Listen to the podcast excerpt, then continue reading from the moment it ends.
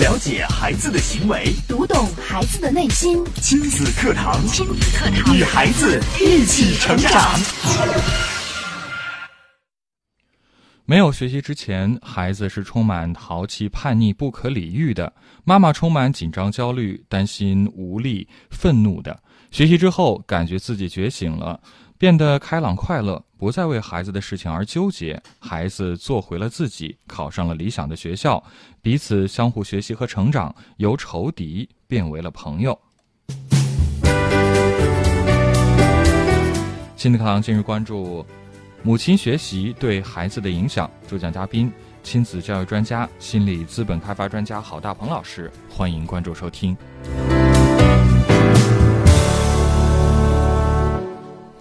我是主持人袁明阳，我是主持人潇潇。有请郝老师。郝老师，您好。你好，郝老师。啊，主持人好，各位听众大家好。嗯，今天的节目当中呢，我们也邀请到了一位热心听众做客，我们也请他跟大家打个招呼。你好。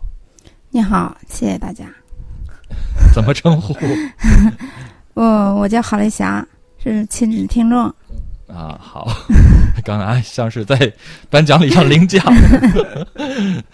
太紧张了，呃，有点紧张。好，没关系，今天呃，这个也要为我们带来一个你自己身上发生的真实的故事，是吗？嗯，是的。嗯，来说说看。嗯，就是我大儿子在小的时候呢。非常喜欢奥特曼，也很乖，很听话。我觉着，呃，孩子很好养。结果到到了孩子上高中的时候呢，感觉着跟以前一点都不一样了。以前的孩子很乖的，到后来在上高中的时候呢，突然变得都不怎么认识了，然后领着我。以前一直都很好，对，上了高中突然变得不认识了，跟以前完全不一样。对，完全是两个人。很多收音前的听众不知道有这种感受没有啊？觉得之前的孩子挺好的，呃，懂事儿啊，然后礼貌啊，都挺好，就在自己的管控范围之内。关键是听话。对，关键听话。但是到了初中或者高中，初中啊这两个节点啊，初或者高中，嗯，突然就不认识了。怎么就变了一个样啊？都敢犟嘴了，说啥都不听了。嗯，翅膀硬了。对，原来都很听话的，说什么听什么。到后来，嗯，学习上高一的时候，学习还全年级段吧，还是前十名。结果，嗯，过了没多久，考试的时候给别人传答案嘛，嗯，让段长给逮着了，把手机给收走了。然后因为一点小事儿发生了口角，引起高一跟高二两个年级段两个年级的学生打架，挺轰动的。就是这些是在之前你想都不敢想会发生在对啊，原来孩子太乖了，我感觉说很省心呀。这不可能发生这些事儿，在外面不可能发生在我们家呀。对，这这事儿感觉着从来在我印象里从来没有这种事儿的。呃，又他又领着我的我们家老二，那一天晚上，然后下了雨，我跟我老公没在家，他领着老二还有他姑姑家的两个孩子去网吧，在我们那儿老家嘛可远，嗯，就兰考，我我和了我老公在整个兰考所有的网吧找了一夜都没找到他们，现在我，嗯，他姑姑家的孩子都不怎么去我们家了玩了。就一下子都 害怕了，就是嫌你儿子把人家带坏了。对对对，就是就是这样，找一夜都找不到。你想想，我不知道收音前朋友有没有找过孩子找一夜啊？那种心情不知道是什么，反正是各个网吧挨着找，就找不到孩子去哪，而且不是一个，是三四个孩子不知道去哪。四个孩子找了一夜，还有他姑姑家的两个孩子，我和他姑姑还有我老公。全班人马都下去了，找了一夜，挨个网吧找，几十个网吧都找了。嗯，是知道他们确定是去网吧了。对对对，就是没找到。哎呀，那个时候也伤心也愤怒。有啥找的？就是。我想着要找到的，肯定皮带炒肉丝儿，打一顿是吧？对。嗯，最后怎么找到的？最后放弃了，找找了，找到天亮了都没找到。后来自己回来的。对啊，那那是是去网吧了吗？是就是，是在你没有找到的那个网吧是吧？呃，对，看来这个网吧还挺隐蔽的。后来呢？打了吗？没有没有，嗯就不敢，估计不敢打了。孩子安全回来了就就不了了之了。说好的这个 呃硬菜也没上，因为你想想，这个时候那嗯球一多愤怒啊，要敢打一顿，孩子这跑了怎么办呢？对，嗯，还有一次，我我儿子吧，每次都是他，因为在我们我们家是兰考的，他在开封上，每次去开封的时候呢，他都跑去在兰考玩一圈，下午才去。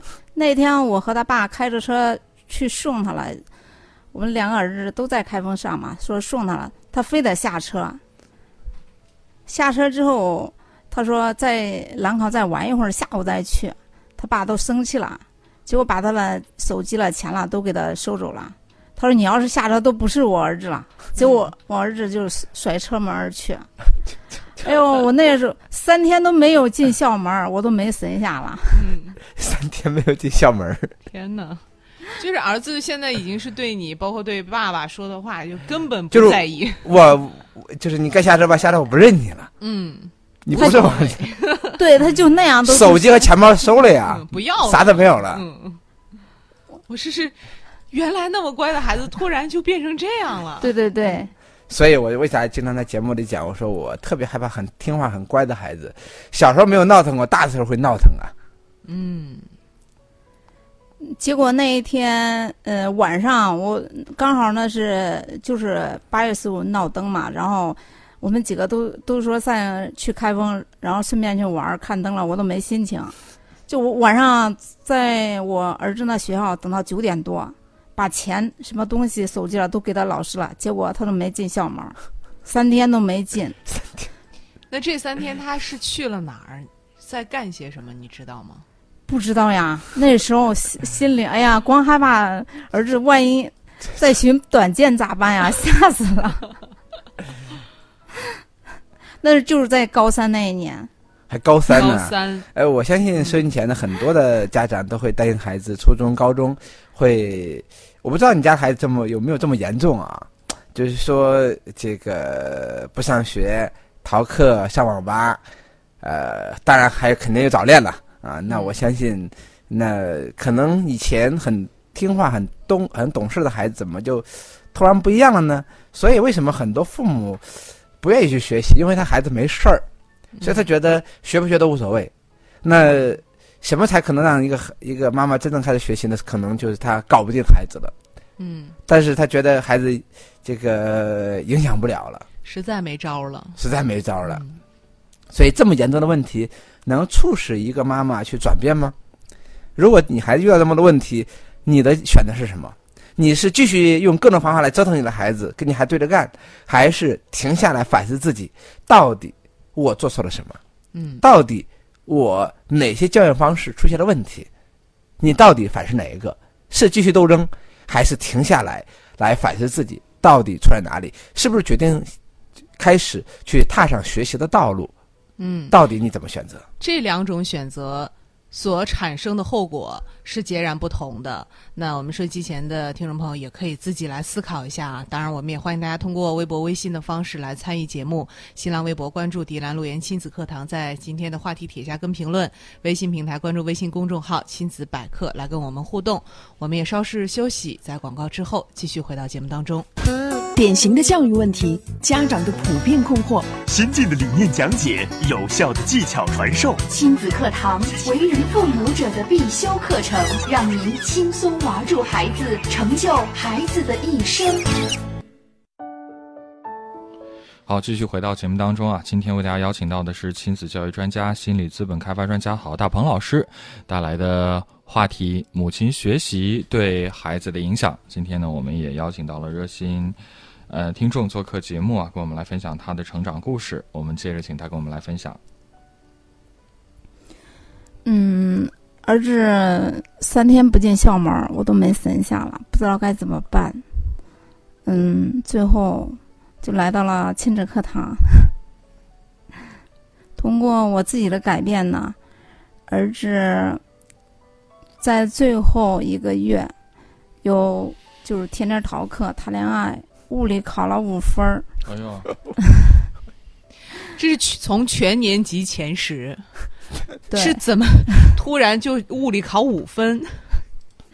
物理考五分，你能想想是个什么概念啊？就是说嗯蒙可能都蒙不住五分？就是估都不会，那肯定是都不会。对，嗯比不都不会更严重。然后他通过最后一个呃妈妈的改变吧，最后一对你都改了啥？你先说说。你别听节目，就是你都改了哪些改变？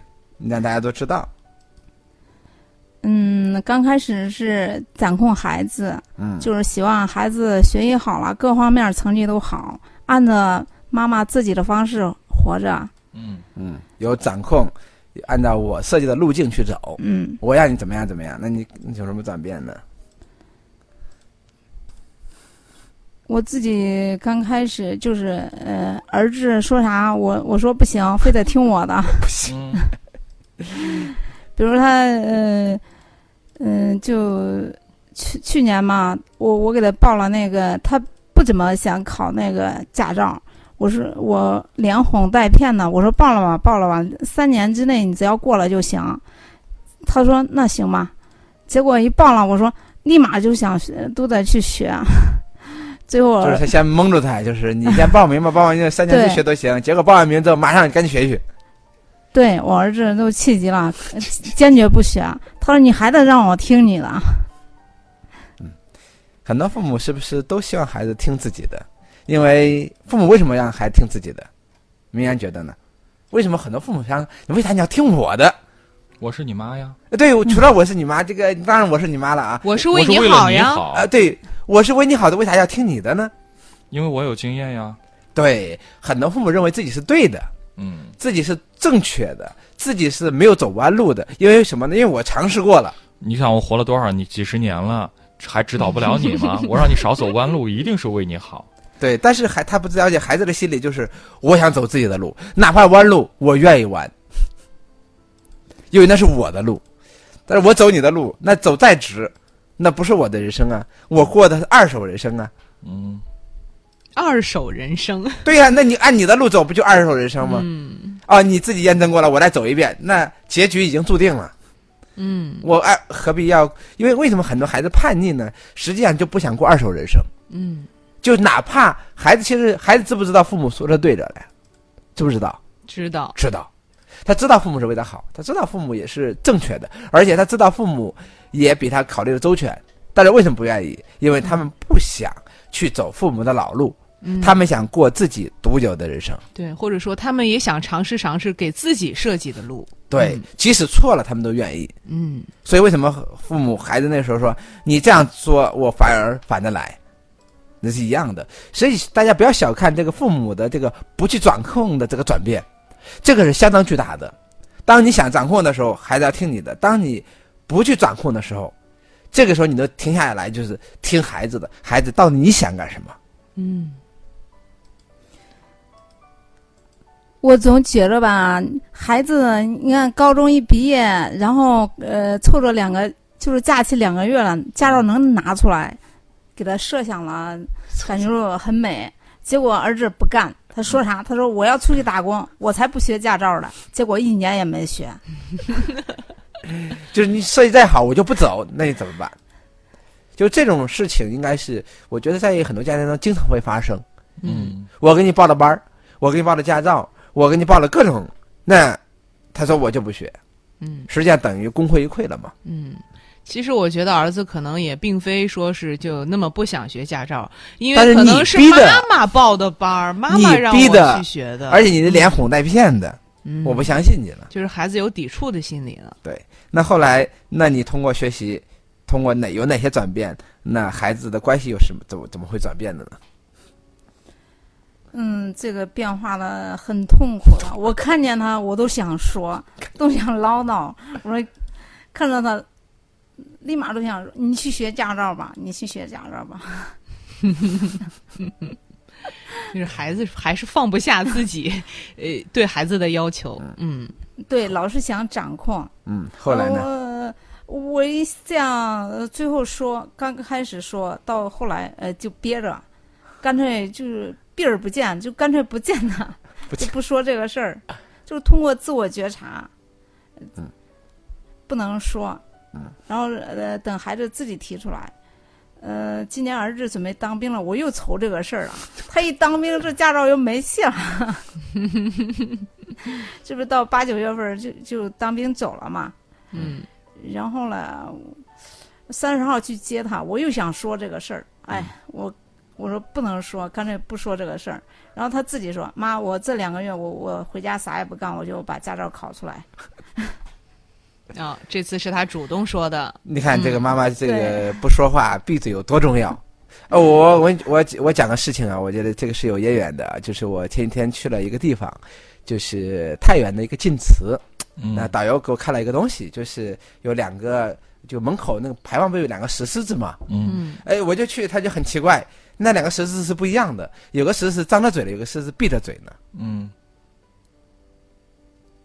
一个张着嘴，一个闭着嘴，对，一个张着嘴闭着，我们就问他这是嗯。为什么呀？张着嘴闭着，他说你看这个这边这个是呃公狮子，嗯。右手边嘛，嗯嗯。左手边是母狮子。嗯，他说母狮子就要闭嘴的，哦，母狮这是这几千年的啊，它流流传下来，就是这个，就是说，那妈妈就是要闭嘴不说话不说话，孩子才有自动自觉，还有他的人生。那所以，所以就是那，就是家里可能就需要那个，那父亲说了算，那妈妈就要这个对，特别对儿子来说，一定要行不言之教，要少说话。你看这次妈妈没有说话，没有说你学家，还是忍着不说的啊。嗯，就本来很想很想说，但忍着没有说，结果儿子愿意自己去学习，嗯这就是很大的变化，就变被动为主动。那后来这个你变化之后，呃，孩子有还有哪些变化呢？嗯，孩子有事儿愿意跟妈妈交谈。后来不是都快高考了吗？你觉得你的变化会影响孩子的高考吗？我就跟他老师商量，我说，嗯，别管他太严了，嗯就放手，嗯，让他爱怎么就怎么着，只要不违反纪律就行，嗯，只要他上学进校门就行。到最后，嗯、然后他嗯梦想是当兵嘛，嗯大学都不想上，嗯然后他爸就说，他说你只要能考上二本，就嗯直接进到那个可以从呃学校里可以上对去去进部队。嗯对，那都是出来都是军官了嘛。然后我儿子记住了，嗯然后就最后一个月他努力学习了，就考了个二本。嗯，就是真的物理考空考五分儿，能考上二本，这个不容易啊。嗯呃，我觉察到呢，还就是作为父母呢，放手了，孩子他自己自愿想学的时候，他就学好了。对，因为他是嗯，那个时候是有自己的目标理对，想的，是我想要去考上一上军。校的是吧？嗯对，我想要去去当兵，我嗯考上个二本，可能我更好当兵啊。嗯那所以是孩子自愿的时候，嗯整个世界都发生变化。他可以从倒数，可以很好考五分儿，考一个本科是不容易的啊。嗯你想想这个，所以我觉得，当把所有权给到孩子的时候，我觉得孩子会给你惊喜。当然，这个时候呢，可能我觉得父母跟孩子的关系也可能会发生变化。嗯，那说说你跟儿子之间关系的变化。嗯，就从老二身上嘛，就因为老大管得太严了，然后然后老二我就不怎么管了，就放手了。老二多大了？老二今年该上高一了，嗯嗯，基本上都是他什么事儿都是跟他自己做主，他自己说了算。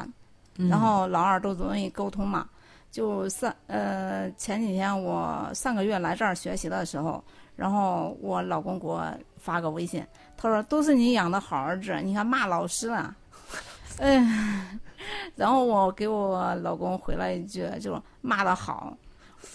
啊，我说你嗯，先去到学校不能先吵孩子，先问问到底为什么，嗯嗯然后跟孩子一试。嗯，呃，我那再怎么也不能骂老师啊，嗯，这原则问题、啊。这原则性问题啊。太没有礼貌了吧？对呀、老师即使有错，你也不能骂呀。对呀、我们说要尊敬师长的嘛。所以你看这个的区别在哪个地方啊？就是说，我们第一考虑的可能是不是道德，而是考虑孩子的感受，嗯感受就是孩子到底发生了，就先了解发生了什么，嗯，而不是上去去指责。一般的人会怎么说呢？我不管任何理由，你都绝对不可能嗯，撒谎和骂老师。只要你骂老师，那就是不对。对你无论老师再错，你都绝对不对。就实际上就是给人什么感觉？就是，就是如果孩子听了会什么感觉？嗯，就是你根本都不了解我，你根本就不听我说。我你连任何都不了解我，都上去就批评我、指责我、挑剔我，嗯，他还愿意跟你再沟通吗？那肯定不愿意啊。对，所以他就亲子关系就谈不上。嗯所以当一个妈妈或一个爸爸愿意去了解事情发生了什么，然后孩子会自动认出哦，我不该跟老师去顶撞，我不该骂老师，他自己认为的时候才有有用吧？嗯你说他啊，你你怎么样跟老师有说没有有没有用没有用，嗯他只会跟他更对着干，反而变成了你们之间更严重的矛盾。嗯所以我觉得一个妈妈的转变啊，可以从改善跟孩子的关系着手，然后孩子变成主动的时候，孩子发展出界限的时候，孩子自然就会很多事情就会很好的处理和解决。嗯如果一个妈妈她没有去跟孩子发展出这种界限，或者是没有去尊重孩子，没有去去提升自己，他就很难做到这些。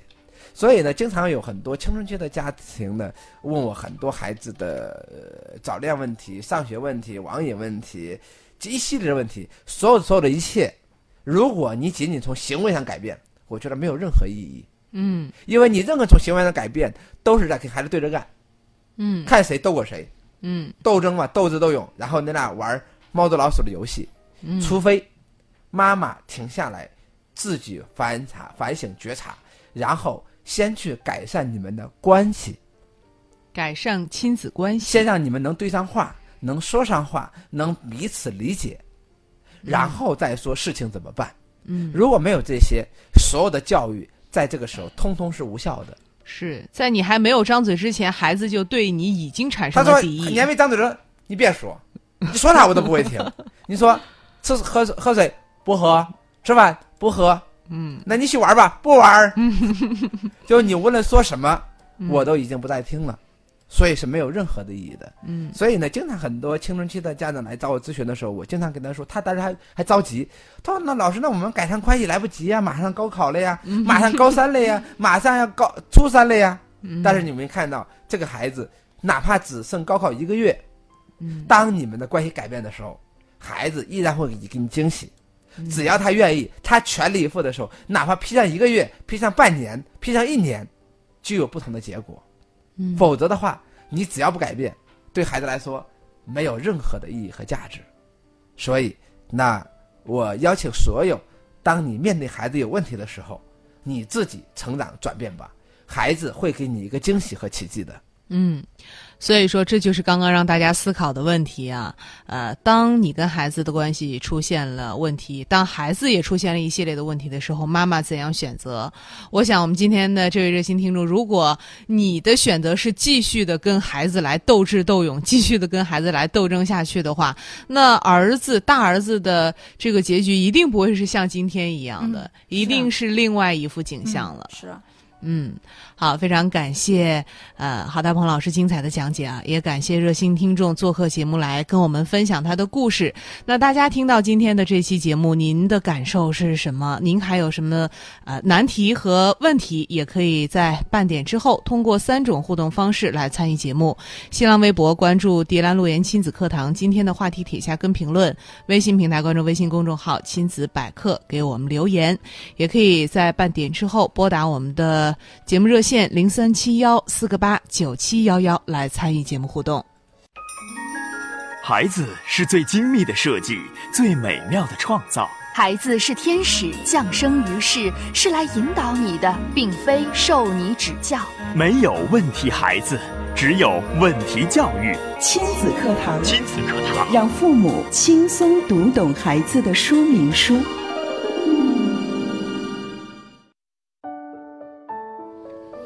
好，继续回到节目当中啊，今天的亲子课堂为大家邀请到的是亲子教育专家、心理资本开发专家郝大鹏老师带来的话题：母亲学习对孩子的影响。那透过今天的讲解，我们再一次印证啊，呃，当我们想教育孩子的时候，首先啊，我们自己要先做出改变。如果只是一味的呃绑架孩子的意志，强加给孩子自己的意愿的话，可能会适得其反。那接下来还有点时间呢，我们接着交给郝老师。嗯因为我们在教育孩子的过程当中的，呃，难免会觉得，呃，学为什么要学习？大家的理由很简单，就觉得，呃，没有必要。为啥没有必要呢？我们家孩子没有问题，我们家孩子还挺乖，还很懂，还很懂事儿，然后一切按照自己的设计去发展。所以呢，很多父母呢，并没有学习的动力或者理由。实际上，我想给大家学习的理由是什么？就是一个妈妈想要幸福，想要过得更好，就需要学习，而不是非要等你孩子出现问题了，我们才说要学习。嗯，就像学习，很多时候并不是吃药，因为吃药就是有病了才需要吃药，对吧？是。我觉得学习更多的是一种生活方式，就像吃饭一样，是你的家常便饭，就是你可能需要每天都要去呃打交道，每天都需要。日常需要的那个部分是必须的，也是很自然的，是他一个生活的一部分的一个调味品或者是一个生活方式，而不是像每次遇到大病了总需要追求灵丹妙药一样，呃，光想着一下子要药到病除，像想着一下子把所有问题都解决。实际上，我觉得这就是一种呃短期的思维方式，他总想着去去治病，而没有想着去保健。嗯，所以呢，那我给收音前的朋友的建议就是，呃，不要非要等到我们家的孩子出现问题了，我们才去学习。那当然，可能在你的价值观排序里面，当孩子没有出现问题的时候，不足以去惊动你，或者让你去有力量、有决心去学习。那当然，往往是很多父母给孩子报上各种班儿，啊，给他上上各种课。而且他只说孩子你需要学习了，你需要去成长了，而没有想过自己的一个转变。但是我们可以看到很多家长身上，但哪怕是父母变化那么一小点点，给孩子带来的都是一个巨大的变化。哪怕是妈妈闭嘴了，哪怕哪怕是妈妈开始尊重孩子了，哪怕是妈妈开始去理解孩子了，孩子回馈你的都是巨大的惊喜。那我觉得，也就是妈妈学习一小步，可以给孩子带来的。呃，更大的这种成长，所以呢，我最近呢一直想，呃，让更多的妈妈有机会能够去兴家望族挣功德。那我觉得，首先一个妈妈，呃，的觉醒的伟大意义在于，她首先是兴家，把自己家庭给兴旺起来。兴家首先兴的是谁啊？是自己。如果一个女人不能让自己幸福，她就谈不上兴家。所以呢，一个妈妈第一任务就是让自己幸福起来，而不是让你的焦虑去影响到你整个家人。所以呢，首先是把自己过好，然后你身边的、你的孩子、你的爱人可能跟着都会好。那望族呢，就是我们的朋友啊、亲戚好友啊，然后都可能跟着你的成长而受益。所以呢，这次妈妈才做了一个很有意义的事情。当然，那正宫呢，就是有机会可以挣到自己想要的收入。那我们最近呢，一直想去呃有这种一个考虑和和打算。那所以妈妈呢，呃，她的觉醒的意义就在在于此。所以呢，而不仅仅说哦，学习只是为了解决孩子的问题，学习只是为了呃为了学习而学习，那我觉得那这个可能就会更短视一点点。那今天大家听节目的时候呢，我也相信大家也会遇到一些问题，而遇到问题的时候呢，而不是上去想着急的去解决问题。我知道你很着急，我知道你立刻想去改变一些什么，那而且我想让大家能停下来去反思一下。到底我们做错了什么？我们在养育孩子的过程当中，到底做错了哪些方面？那当我们看到问题的时候呢？我觉得才能更好的去处理和去解决。嗯。好，其实，在我们日常生活当中，有的时候，呃，我们的妈妈们真的是像郝老师说的，真的自己做错了，呃，但是自己却觉察不到，嗯，一味的把这个问题啊，呃，放在孩子的身上，认为是孩子出了问题。对，我们今天也问问这个我们的听众，他这个你学学习这么长时间，你觉得你都犯了哪些错？我我我觉着是对孩子掌控，第一是掌控，嗯。我相信这个妈妈犯的通病，掌控。掌控，嗯。嗯，觉着对孩子要求过高，期望值过高，期望值过高，嗯。那当然我觉得这应该也是通病啊。嗯。期望值高，我希望你哪哪都好，嗯。你最好没有缺没有缺点。还有呢，总觉得儿子少走一些弯路比较好。你最好别走弯路，最好别走弯路，最好别受苦。嗯，就这个应该最好一帆风顺，这个应该叫什么？这个就应该这叫犯啥错误啊？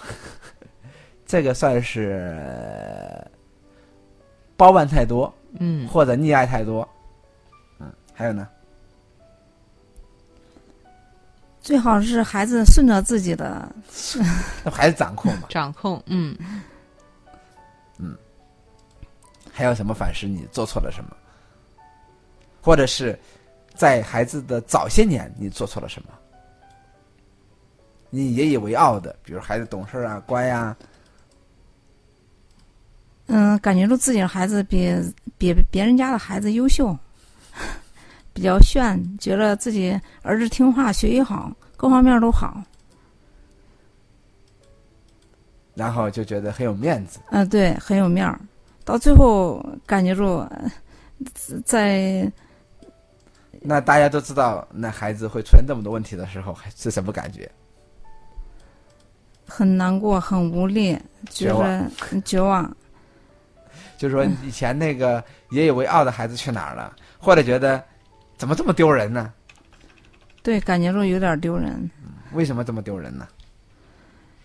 嗯，刚开始觉着别人家的孩子都不如自己家自己家的孩子，到最后觉着嗯、太丢人了。所以呢，我觉得中国的家庭教育呢，最大的问题呢，就是妈妈总希望自己的孩子比别人家强，嗯。所以强的时候你会沾沾自喜，嗯。一旦不行的时候呢，极端失落，嗯，就是喜欢对比，因为他对比想干什么？想让自己的孩子比别人家强，嗯，想胜出，而且所有的父母都是这种想法，不是一个啊。是是大部分父母都是觉得我们家孩子要比别人家强。那你们想一想，如果我们都要自己孩子比别人家强，那别人家孩子怎么办？嗯，他怎么过？那总要有强有弱呀，对呀、有强有弱那怎么活呢？那不强的怎么活呢？那是别人家的事儿啊，跟我没关系啊。那别人家说了，那你们家孩子比我们家弱，是你们家的事儿啊，跟我们也没关系啊。就有就是，我就记得老有家长说我我一定要让我的孩子跟班里面学习好的要同学要出人头地，对争第一，要得第一，对，不要理那些这个不优秀的孩子，对，不要理那些倒数的呀、嗯。那些渣子生啊、嗯。那些不行的孩子啊。嗯，但是你想想，那考试不好的孩子，那家长会怎么想？那那他怎么讲？那我们呃那不能再跟倒数第一学，嗯或者不能跟退学的去学习。那嗯退学的家长怎么想？不要跟流氓学习。嗯 那流氓跟家长跟谁学？跟怎么说？不要跟歹徒去学习。嗯，那歹徒的，他妈妈怎么想呢？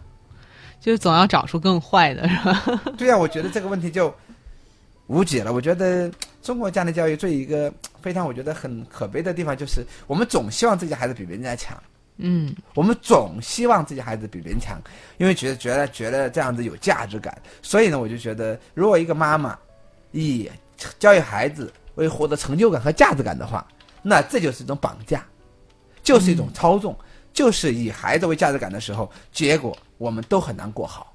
嗯那更理想的是什么？我们允许每个孩子有自己的优势和劣势，我们祝福天下所有的孩子都过好，嗯，我们祝福天下所有的孩子都有前途，嗯都能发挥出自己的优势，，对，都能过好自己的人生，这才是我们想要的，而不是说我们家的孩子一定要比别人家强。嗯。好，非常感谢哈大鹏老师带来今天的这一期话题啊。那当然，我们看一看时间，今天的节目也要暂告一段落了。在节目之外呢，我们也欢迎大家加入到我们亲子课堂的微信群里，可以继续的跟亲粉们来互动。您可以在微信平台关注微信公众号“亲子百科”，千百的百课堂的课，回复微信群，按照提示可以加入到亲子课堂的微信群里。嗯，好，今天的亲子堂到这儿就全部结束了，非常感谢大家的关注收听，明天的同一时间，亲子堂和您不见不散。